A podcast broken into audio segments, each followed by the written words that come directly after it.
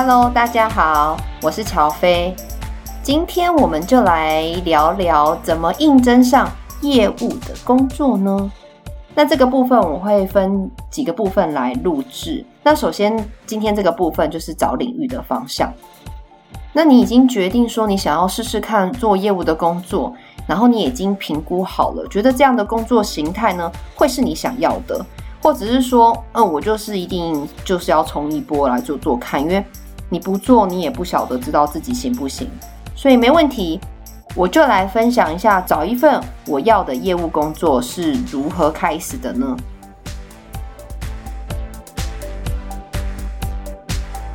首先，大家都知道比较常见的业务工作就是保险啊、房仲、车商中介。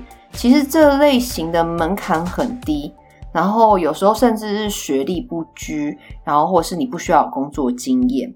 但是又有些业务的工作呢，像是。呃，乔飞现在正在做的医药业务，也就是医疗业务、食品业务、化工材料业务这类型的话，可能会比较需要相关的学经历，因为它有一些专业背景的部分，可能会比较容易理解。但是这也不是绝对的，有一些比较小型的公司，它可能也是觉得你不需要这方面的学历经历，它也是可以培养你的。因为有一些公司其实它会希望是。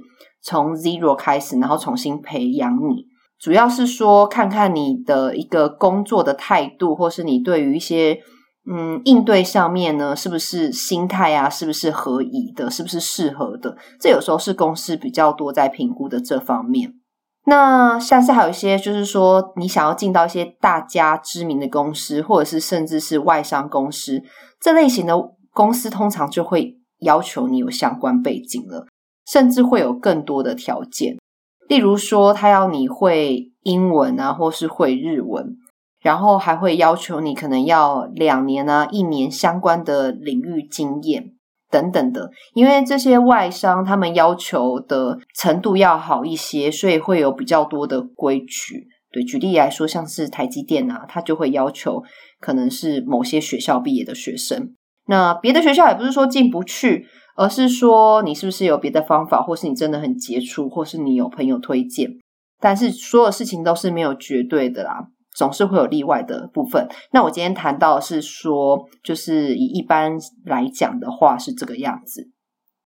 因为有业务经验的人，其实要找下一份业务的工作其实很简单。因为业务工作呢，其实是培养软实力。所谓的软实力，其实是指的是思维能力。沟通能力、表达能力，还有 EQ 啊、性格品质等，这这四类型的东西是没有办法用考证照来衡量的。这类型的话就叫做软实力。其实业务培养很多这种软实力的。那像这这类型的软实力呢，其实对人生的发展是有极大的重要影响。那有一些所谓的硬实力，指的通常就是指你的学历文凭啊。那就是代表是说你的专业能力啊，像是英文啊、会计啊、烘焙，有证书可以代表这类型的技能型的能力，通常就会叫做硬实力。就是随着时间啊、经历，你是可以培养出来的。那像是业务，基本上就要是看会不会做人啊，会不会评估局面啊。所以当过业务的人。基本上知道把自己怎么介绍出去啦，他也会知道自己要找哪一方面的业务类型工作。所以我今天讲的呢，是怎么去找一个方向。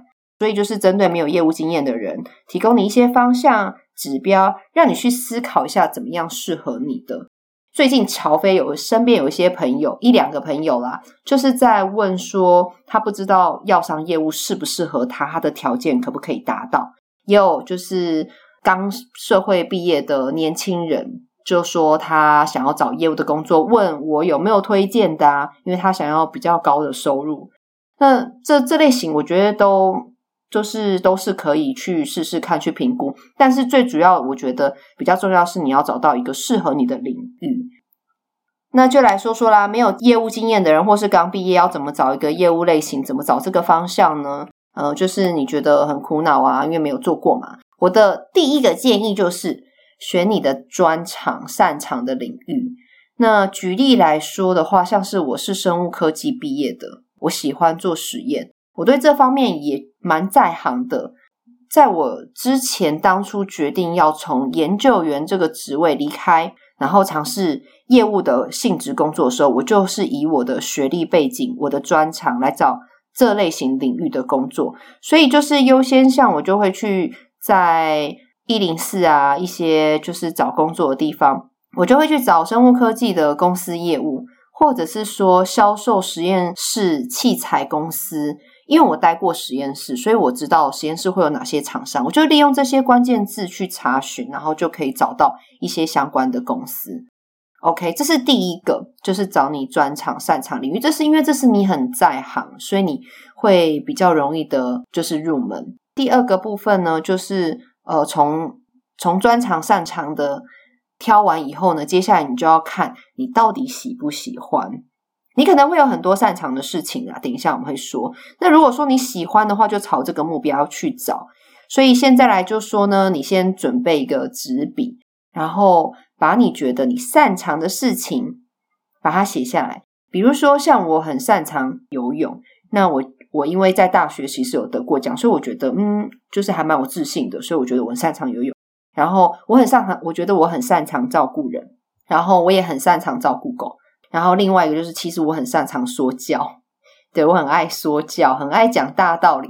反正这类型就是你可以把它说出来，因为我觉得你很爱说教，或是你很爱讲话，这类型都算是你的专长。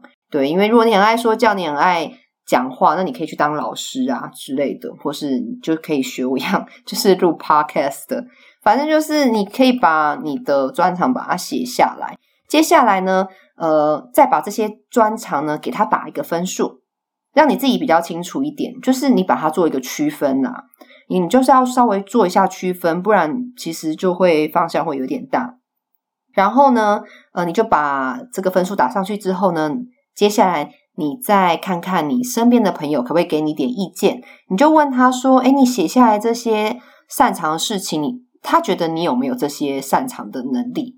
那如果有的话，你就嗯，可能请他打个勾，然后也请他在他打勾的部分呢，旁边给你一个分数。就是嗯，除了自己去看这件事情以外呢，你也让朋友去评估一下，诶，你觉得你适不适合这个领域上面？那用这样的方式呢，就可以去找你第一份的业务工作。OK，那就是差不多就是像这样子的方式去寻找。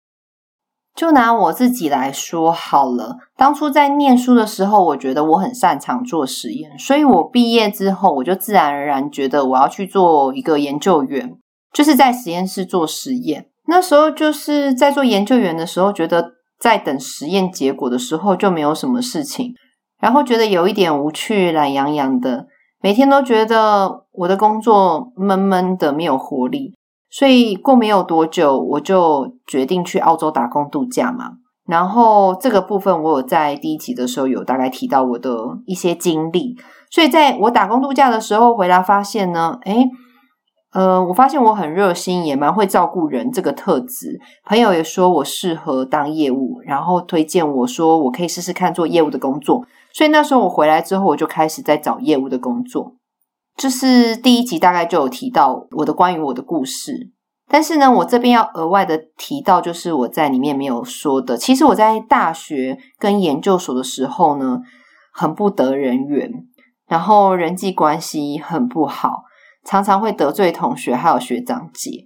那时候其实我的交际手腕非常的差，也没有想要去做业务这个工作。然后虽然我不喜欢。独处，但是其实后来我也发现，嗯，我我其实是很擅长独处，就是让自己一个人在一个很尴尬环境都没有问题，就是我很擅长，就是可以躲在尴尬里面，甚至觉得不是很在乎，对，所以我就觉得，嗯，我很擅长独处啦。好，anyway，如果说学以致用这件事情的话，我觉得学以致用只是拿来打底。学校培养你的学识跟基本的做事能力而已，毕业以后工作才开始慢慢找到自己的特质啊，自己的兴趣。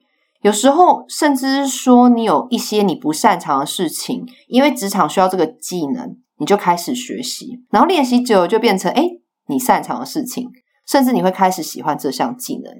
所以说，关于人际关系这堂课，是我在业务的过程中学到的。所以，其实我很建议刚出社会的呃人呢，试试看业务这份工作，因为它其实算是一个磨练口才，还有面对各式各样的人对应方式。它当然里面啊，可能还会有一些训练自律，或是规划时间、安排事项，还有去思考销售策略。那业务这份工作呢，其实门槛也相对低很多。不少学历其实高中专科就可以了，所以我非常建议，就是嗯，大家都可以来做做看业务的性质的工作，因为它其实磨练到蛮多这种软实力的。所以我也是后来当了业务之后，才开始训练我自己的口条清晰，然后讲话要有逻辑，然后还有一些交际的手腕，还有一些应对方式。太多的客户有不同的个性。然后我觉得也训练到我，就是看事情的面向也会比较多，还有包容力啊等等的。然后我会有很多客户会跟我讲一些资讯，所以我觉得在业务这个工作上面，其实你的接受资讯的讯息是很庞大的。举例来说，我的客户先前可能是一检师。那一检师其实大概都会比我年纪大的，就会聊妈妈经啊，还会聊露营啊，因为不可能每次去找客户你都在谈你的产品嘛，关心一下就是他的生活状况啊，然后可能可以帮助到他，或是有一些资讯的交流。那所以说，我觉得这个东西是还蛮不错的，因为可以聊一些资讯。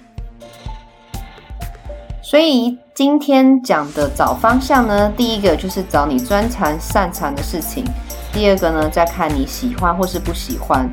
你可以有你的朋友呢一样一起打分数，然后帮你评估，然后你就可以决定你的领域了。今天我们的分享就到这里，关于找方向的部分。那下一集呢，我们就会介绍关于。如何表现出你的履历，然后还有投履历，接着就是面试的准备，面试会问到的问题，然后业务会主管会希望呢是怎么样的业务人员，所以下一集呢我们就会做这些介绍。今天就到这喽。